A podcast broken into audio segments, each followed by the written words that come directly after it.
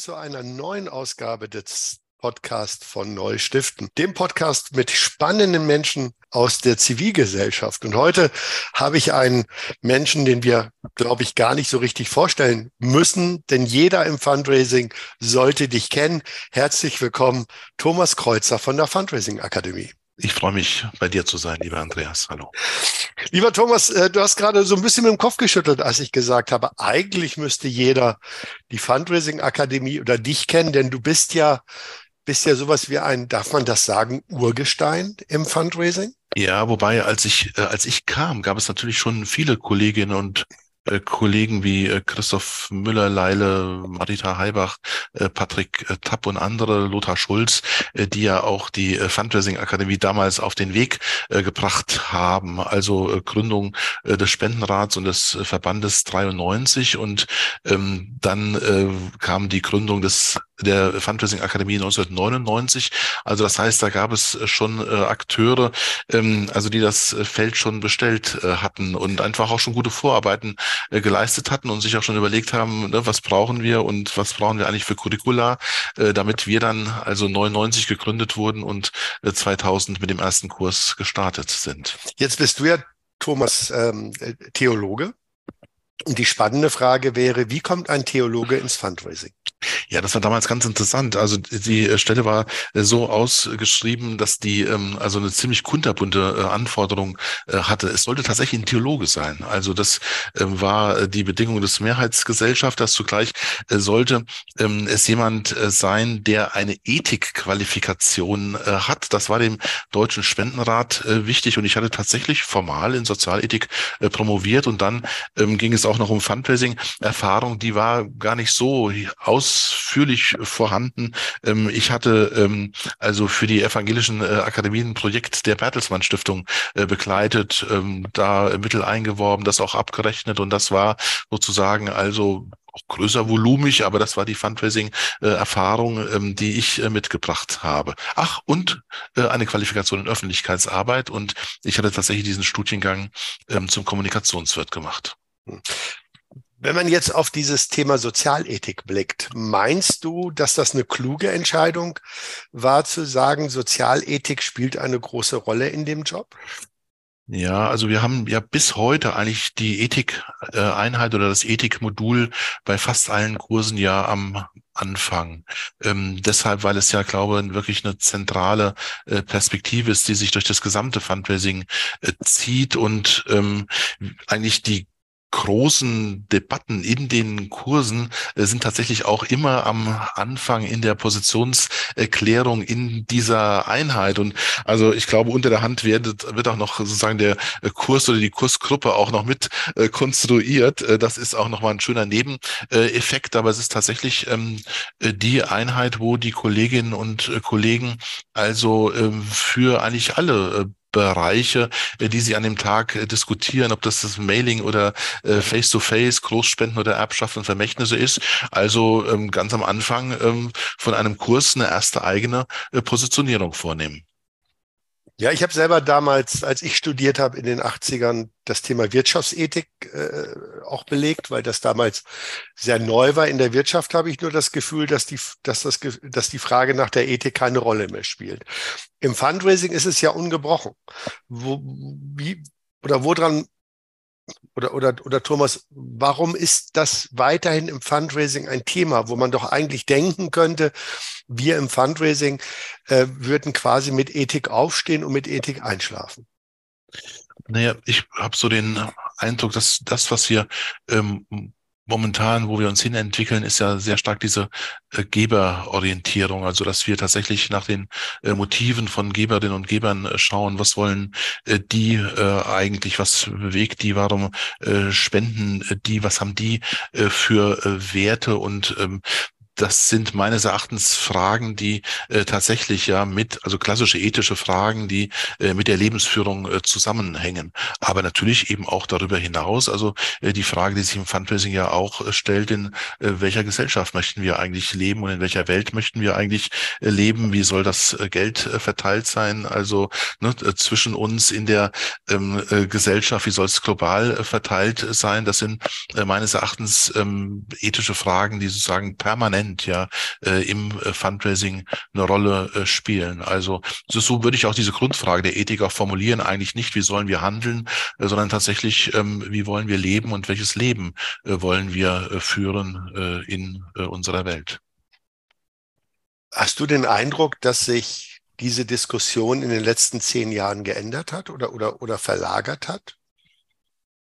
Also ich habe schon den Eindruck, ähm, dass äh, da eine hohe äh, Sensibilität ähm, inzwischen äh, ist. Wir planen gerade aktuell mit den ähm, Alumni eine Veranstaltung zum äh, Rassismus tatsächlich im Spendenwesen, ja, weil äh, wir natürlich immer auch doch inzwischen viel äh, schärfer und auch stärker nochmal hinschauen, wie werden eigentlich die äh, Bilder ausgewählt, wie werden Menschen, ne, für die wir um Spenden werben, äh, dargestellt, auch im Verhältnis zu den äh, Helfern. Also ich habe eher fast den Eindruck, dass ähm, also manche Debatten irgendwie noch komplett ausstehen, ja. Also und wir, also gerade ja diese Fragen nach dem Rassismus im Spendenwesen, äh, das in den kommenden Jahren erst uns wieder noch mal richtig äh, damit beschäftigen müssen, weil irgendwie war das implizit äh, immer vorhanden, aber jetzt habe ich den Eindruck, jetzt ähm, ne, äh, sagen die Kollegen und Kolleginnen also, ähm, wir wollen das jetzt nochmal explizit, ähm, also auf die Tagesordnung, auf die Agenda äh, bringen und es ist wirklich relevant für die ganze Branche. Ja, da bin ich ganz, da bin ich ganz bei dir. Auch, ich glaube auch das Thema Feminismus ja, spielt eine steigende äh, äh, Rolle.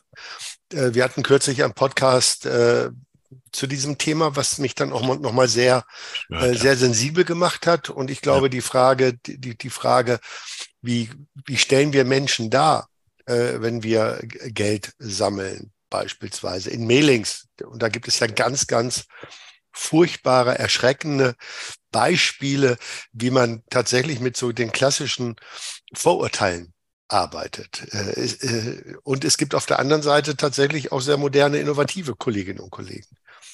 Da, ich glaube, dass das eine wichtige Debatte ist, die wir, die wir tatsächlich führen müssen. Hast du den Eindruck, dass wir dass wir konservativer werden im Fundraising. Wir, wir hatten ja so früher, als, als ich gestartet bin, das war ja auch so um die Zeit 2000, ja ungefähr 2000 habe ich mit dem hauptberuflichen Fundraising, glaube ich, angefangen.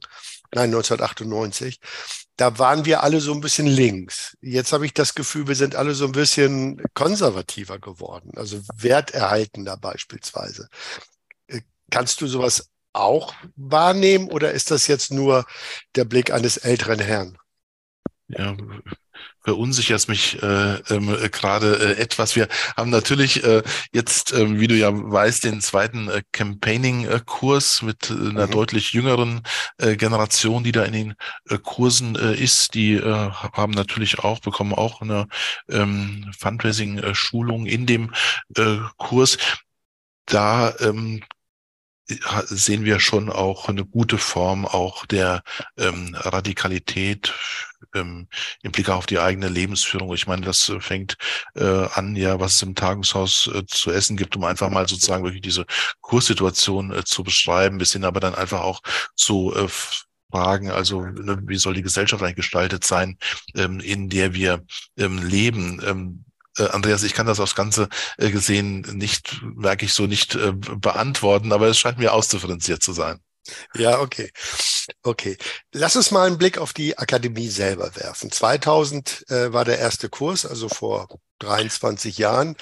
Mittlerweile, sag mal, wie viele Alumnis äh, habt ihr? Wie viel, wie viele Menschen sind in der Zeit durch eure Ausbildung gegangen? Ja, es sind ja mehrere, äh, mehrere tausend ähm, äh, Absolventinnen und Absolventen in den unterschiedlichsten äh, Kursen. Äh, dann äh, gab es ja sozusagen bei dem fünften Kurs tatsächlich eine Gründung von einem Alumni-Verein. Da sind äh, rund 400 äh, Kolleginnen ähm, äh, organisiert und die habe ich den Eindruck, dass die in den letzten Jahren wirklich auch nochmal äh, versuchen, ähm, Themen äh, zu äh, setzen und auch nochmal Themen zu diskutieren, die wir also so in der Branche ähm, selten explizit äh, hatten, also zum Beispiel toxische Arbeitsverhältnisse äh, in äh, NGOs, dann ähm, die ganze Frage nach der ähm, Gemeinnützigkeit, dann äh, was ich eben gesagt habe, also eine Frage äh, nach ähm, äh, Rassismus in äh, den ähm, äh, Organisationen.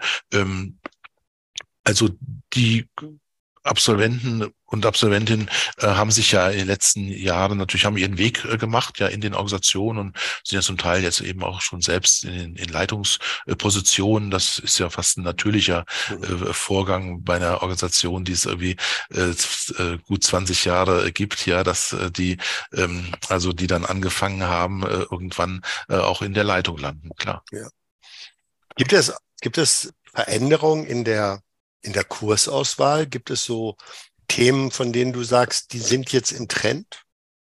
Ja, also ich glaube, im Curriculum, das kann man schon sagen, wir haben uns natürlich immer wieder weiterentwickelt und es ist ja einfach, wenn man sich die Anfangscurricula anschaut, ist ja kein Stein auf dem anderen äh, mhm. geblieben. Das wäre ja auch ähm, komisch, wenn es äh, so äh, wäre. Wir, also jetzt mal allgemein gesprochen sehen wir natürlich, dass ähm, die ähm, Formate kürzer sein äh, sollen, ja, dass äh, inzwischen sozusagen immer auch ähm, äh, digitale äh, Module ähm, gewünscht werden, ja, wo man nicht irgendwo hinreisen muss, sondern die man also von äh, zu Hause absolvieren äh, kann. Und dann äh, glaube ich, also geht es doch ganz stark auch nochmal um ein äh, Anwendungs- und eben auch Steuerungswissen.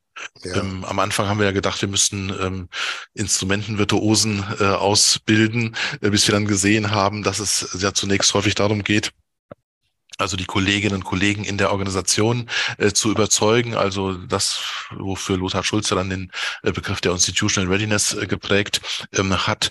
Äh, ich würde heute sagen, dass ähm, also es in einem hohen Maße ähm, also um Kompetenzen äh, geht, äh, das ähm, eigene äh, Fundraising in der eigenen äh, Organisation äh, zu implementieren. Also das sozusagen eine der Hauptkompetenzen, die die Leute bei uns lernen, äh, ist ähm, also diesen Veränderungsprozess ähm, voranzutreiben und da etwas äh, zu verstehen, wie funktioniert das äh, eigentlich. Ne? Natürlich sollen die auch erfolgreich sein und sollen eben auch Mittel äh, einwerben, aber ich glaube, das, was wir geschafft äh, haben, ist ähm, also ähm, die Kurse so zu äh, gestalten, dass wir also die Teilnehmerinnen und Teilnehmer wirklich in einer sehr guten Weise ähm, durchnavigieren und begleiten bei ihren ersten Schritten, dass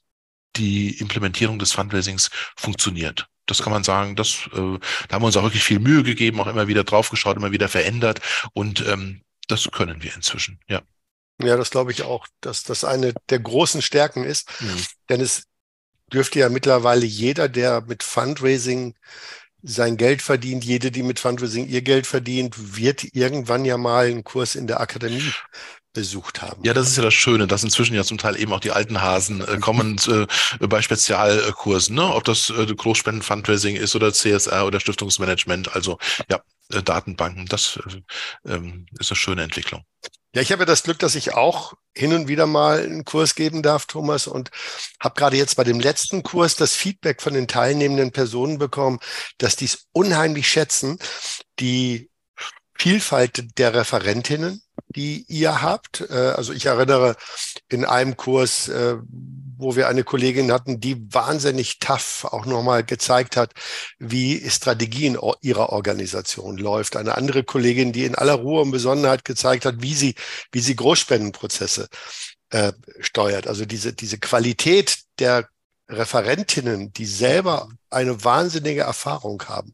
Diese, diese Kolleginnen und Kollegen zu gewinnen, das ist, glaube ich, da äh, eure große Stärke. Äh, Andreas, das sehe ich auch so. Also danke für das äh, Kompliment. Also die ähm, Fundraising Akademie ist ein Gemeinschaftswerk, glaube ich. Das kann man so äh, sagen. Also und auch kein äh, Closed Shop. Das heißt, wir haben natürlich immer wieder auch äh, geschaut, dass wir ähm, Dozentinnen und Dozenten aus der Praxis äh, bekommen, immer wieder auch neue Kolleginnen und Kollegen. Das hat natürlich auch mit dem, also nur langsam, aber sukzessiven Wachstum der Akademie äh, zu tun, dass einfach auch ein Bedarf äh, da war, ja immer wieder, also auch ähm, äh, zu schauen, was gibt es an Neuem und wo äh, sind Kollegen, die einfach tolle Sachen äh, machen und die äh, dann auch an die ähm, Akademie zu äh, holen und zu binden, ja.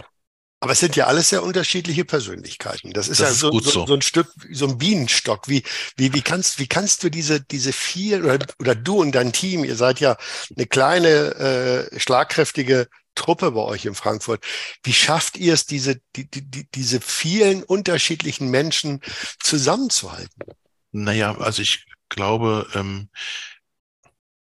wir schaffen das, glaube nur deshalb, weil der ähm, äh, Kontakt äh, zu den Dozentinnen und Dozenten sehr äh, gut ist und wir einfach auch ausführliche äh, Feedbacks auch gerade am Telefon oder in Zoom-Konferenzen immer wieder auch mit den Dozenten ähm, machen. Also ich hatte äh, vorhin, bevor wir jetzt hier angefangen haben, auch ähm, ein längeres äh, Telefonat mit der Studienleiterin, die in der letzten Woche ähm, also äh, einen Kurs geleitet hat und äh, die dann einfach auch erzählt hat, ja, ne, was ist da, ne, was war da gut, wo ähm, ne, müssen wir nach äh, äh, bessern, aber auch was äh, sind für Potenziale auch in dem Kurs. Ja, das ist ja für uns auch immer wieder auch äh, toll, sozusagen auch in der Weise das Netzwerk ähm, zu äh, erweitern. Also nicht nur, ne, was haben wir für gute Dozenten, ja, sondern einfach auch, ähm, also ne, wer kommt da eigentlich nach, ja, und wen muss man im Auge behalten, wo muss man fördern, wo sehen wir Innovationen, wo gibt's gute Projekte.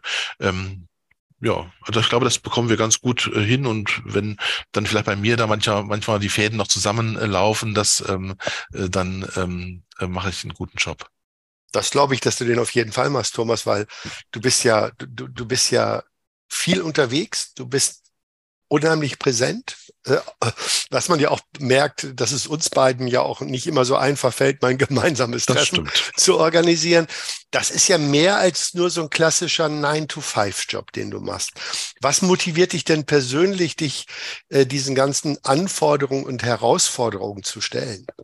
Ja, ich glaube, es ist äh, tatsächlich, dass wir sehen, dass ähm, oder dass auch, dass ich sehe, dass äh, durch ähm, Bildung äh, Personen andere werden und Organisationen andere äh, werden. Also ne, es, das gibt ja immer sagen die Runde am Anfang von einem äh, Kurs, ja, wo alle bisschen unsicher sind, ne, wo, wo was was ist das hier und was passiert jetzt hier und wo bin ich hier hingeraten und ähm, dann äh, sieht man aber irgendwann die äh, Potenziale und ne, wie und sagen in den Kursen ähm, also Teilnehmerinnen und Teilnehmer zu Spezialisten werden. Ja, ne, der eine fängt an, äh, eine Stiftung zu gründen, der andere macht zum ersten Mal sozusagen ein Weihnachtsmailing, der äh, dritte äh, baut das Erbschafts Fundraising äh, auf und äh, das äh, ist schon eine wirklich ganz äh, besondere Wahrnehmung, ja, also wie ähm, äh, wie sich etwas äh, verändert. Und ich glaube, das ist auch das alle, also das gilt ja auch für dich wahrscheinlich, also für allen, die sozusagen ne, mit der Akademie zu tun haben, ähm, das zu sehen. Das ist wirklich äh, was Besonderes, auch was sehr Schönes, ähm, dass wir einfach diesen gemeinnützigen Sektor, ne, also so mühsam das auch ist, ja, aber ähm, ne, gestaltet haben und weiter gestalten und ähm, verändern. Was, was mir immer auffällt, ähm, ich habe ja mein, in meinem langen Leben schon relativ viele Kurse auch früher ja außerhalb der Akademie gegeben, also noch als ich im Vertrieb war, also in, in äh, also gar nicht in der Szene. Was mir immer auffällt, ist diese diese Bereitschaft der Teilnehmerinnen und Teilnehmern in den Kursen ihr Wissen zu teilen und miteinander zu diskutieren. Das macht, glaube ich, diese Fundraising-Szene so ja. wahnsinnig stark ist, glaube ich, etwas, was ähm, bei, ähm, also ich habe es zum ersten Mal immer auf dem Fundraising-Kongress ähm, erlebt, ja, also, ne, wo manche Kollegen und Kolleginnen also ähm, Dinge erzählt haben, wo ich gedacht habe, meine Güte, das ist ja eigentlich ein Betriebsgeheimnis, ja. Aber das war wirklich eine Kultur, ja. Und ich glaube, das ist das, was äh, die Branche ja immer noch äh, ausmacht, ja, ne, bei allem Kompetitiven, ja, bei aller, ähm, bei allem Wettbewerb, auch bei aller Konkurrenz, äh, dass doch irgendwie klar ist, ich werde also Ansätze selten eins zu eins äh, übertragen können und von daher ähm, kann ich das erzählen, ja, kann austauschen und äh, bekomme aber eben auch etwas zurück. Und ich finde, es geht sogar noch weiter, dass äh, Kollegen auch ihre eigenen Mailings mit anderen teilen und auch sagen, komm, du kannst das übernehmen. Ja, ich habe gute klar. Erfahrungen gemacht. Also tatsächlich, tatsächlich nicht so abschreiben verboten, sondern hier äh, ist, ist mein Wissensschatz. Wenn du, wenn wir jetzt mal so ein bisschen auf diese, diese ganze Fundraising-Szene blicken, was ist so deine Einschätzung, wohin, wohin entwickelt sich dieses wunderbare Geschäft? Naja, erstmal glaube ich, haben wir ja sehr viel erreicht. Ja, das äh, kann man äh, sagen und ich glaube, da können wir auch alle drauf äh, stolz äh, sein. Jetzt nochmal äh, für die Akademie natürlich auch nochmal, ähm, also zum Beispiel die äh, Akademisierung, dass es jetzt auch erste Möglichkeiten gibt zu ähm, promovieren, aber auch dann diese Entwicklung in der Breite und auch in den Organisationen tätig zu sein. Ich glaube, das haben wir alle in der Branche äh, mit einer schönen Anstrengung in den letzten Jahren gut hinbekommen. Also was die Entwicklung ähm, angeht, das ist jetzt wirklich Zufall, dass ich mit dir spreche, weil eine wesentliche Entwicklung ist natürlich die Philanthropie, würde ich sagen. Ne? Also wenn man das ein äh, bisschen äh, ähm, äh, holzschnittartig äh, sagen würde, würde man, könnte man formulieren, die Organisationen sind natürlich eben sehr stark in der Nehmerperspektive, ja, sehr stark in der Akquisitionsperspektive, ähm, sehr stark an den Projekten äh, orientiert, sehr stark auch am Bedarf der Organisation orientiert. Und ich glaube, der nächste wichtige äh, Schritt ist das, was wir die ganzen Jahre schon gesagt haben, aber jetzt nochmal ähm, also äh, ausführlich angehen müssen, wirklich diese ne Geberperspektive, also ins Konsequent, ins Recht äh, zu setzen, was wollen die Geberinnen und äh, Geber? Ja, was äh, sind deren Beweggründe? Was sind deren Motive und ähm, ähm, Motivationen? Äh, und natürlich die verändern sich einfach in ihrem ähm, Gestaltungswillen. Ja, die möchten präsent sein, die möchten mitreden, äh, die möchten die Projekte äh, beeinflussen. Das heißt, wir haben also das, was mit dem Stichwort äh, also Philanthropie bezeichnet wird, wenn das tatsächlich also ein Synonym ist, ja, für die stärker Geberperspektive, haben wir es inzwischen also mit äh, Geberinnen und Gebern, aber auch mit einer ganzen Generation äh, zu tun, die ähm, also nicht mehr äh, nur philanthropisch unterwegs sind, sondern die ähm, investieren müssen die äh, nach ähm, Investment schauen, die auch äh, ein Return on Invest oder ein Social Return on Invest äh, möchten und äh, die natürlich immer irgendwelche Formen von Wirkung ähm, also anstreben. Und das scheint mir sozusagen eine der wesentlichen äh, Veränderungen äh, zu sein, die wir in den kommenden Jahren angehen müssen. Und also für mich war äh, also so ein ähm, zentraler Punkt. Wir hatten den Kurs Advisor Philanthropy, mit dem wir mit Philipp Hof und Michael Busch mit dem Stiftungszentrum zusammen gemacht haben. Äh, und ähm, dann haben wir irgendwann gesehen, dass Organisationen ne, wie Plan, UNICEF, World Vision plötzlich die Großspendenabteilungen in ähm, Philanthropie umbenennen. Und ich glaube, das ist äh, programmatisch und das ist eine richtige Entwicklung und das ist auch eine gute äh, Entwicklung, die ähm, in den nächsten Jahren ansteht. Nun, nun seid ihr ja dabei, das Handbuch neu herauszugeben. Wird das Thema Geberperspektive da auch noch stärker eine Rolle spielen? Also ich finde, es könnte immer noch mehr sein, ja. Also ne, wir haben ja auch der der Fundraising ähm, Master heißt ja tatsächlich auch Fundraising Management und Philanthropie. Das heißt also, da haben wir es auch begrifflich eigentlich schon eingeholt, ja. Aber ähm, es wird ähm, ja also man kann da immer noch mehr machen. Wir haben nachgebessert. Ähm, eine große Herausforderung für die gemeinnützigen Organisationen ist es ja, Stellen zu besetzen. Ähm, ja. Und ich weiß, ähm, die Akademie ja. hat ja auch einen kleinen Stellenmarkt, wenn ich das richtig ist beschreibe. so, ja. Und zugleich ähm, haben wir ähm, also auch hier natürlich ein ähm, äh, in einen wirklich deutlichen, spürbaren äh, Engpass, ja, äh, und ähm, zu wenig äh, Kolleginnen und Kollegen qualifiziert, die tatsächlich wechselwillig sind zurzeit. Oh. Das kann man äh, sagen. Gut, kann man natürlich auch ähm, also konstatieren. Anscheinend sind sie auch sehr zufrieden in den Organisationen. Ähm, also bei der Fundraising Akademie ist es momentan äh, so, dass die Organisation eben Mitarbeiterinnen entsenden, ja, ähm, die qualifiziert äh, werden. Momentan ja. geht es auch nicht anders, ja, weil ähm, der Markt, das hat man ähm, auch in den letzten äh, zwei Jahren äh, gesehen, ähm, wo selbst attraktive Stellen ausgeschrieben waren, die also ähm, auf Dauer nicht äh, besetzt äh, wurden. Das heißt also, ähm, es ist ein Riesenbedarf äh, da, der zurzeit nicht im Ansatz gedeckt wird. Was ja eine gute Nachricht für die Qualifikation durch die Akademie ist, weil gerade auch die quereinsteigenden äh, Kolleginnen und Kollegen ja. natürlich, natürlich eine Ausbildung brauchen, die es ja im Moment in, in, in der Dichte und in der Qualität ja nur bei euch gibt. Das stimmt. Ne? Also die haben wir auch. Also ich würde mal sagen, bei einem Kurs von 20 äh, äh, Personen haben wir immer auch noch mal also zwei, drei, vier, aber eigentlich nicht mehr, die sich umorientieren. Äh, aber klar, ja, ähm, und da gibt es ja auch viele, die wir ähm, in den letzten Jahren auch begleitet haben, wer sich das vorgenommen hat, ja, wer ähm, also über eine Qualifikation oder eine Berufserfahrung verfügt, ja, die also in Anführungsstrichen äh, ne, passt, ja, als äh, Voraussetzung, geht im Fundraising äh, seinen Weg, ganz klar, ja. Jetzt vielleicht die letzte Frage an dich, Thomas. Gibt es etwas, was du dir für die Akademie in der Zukunft wünscht?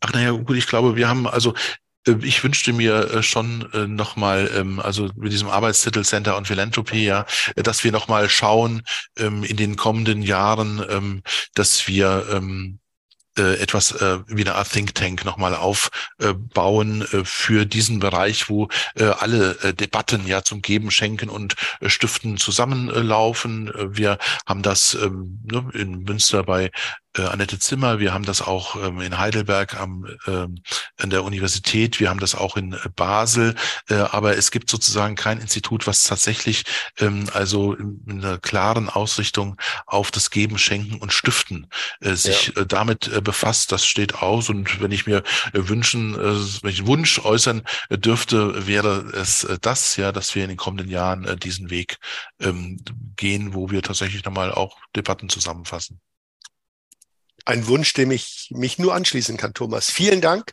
für den Einblick Andreas. in deine Arbeit Dankeschön. und äh, danke für das tolle Gespräch. Ich danke dir.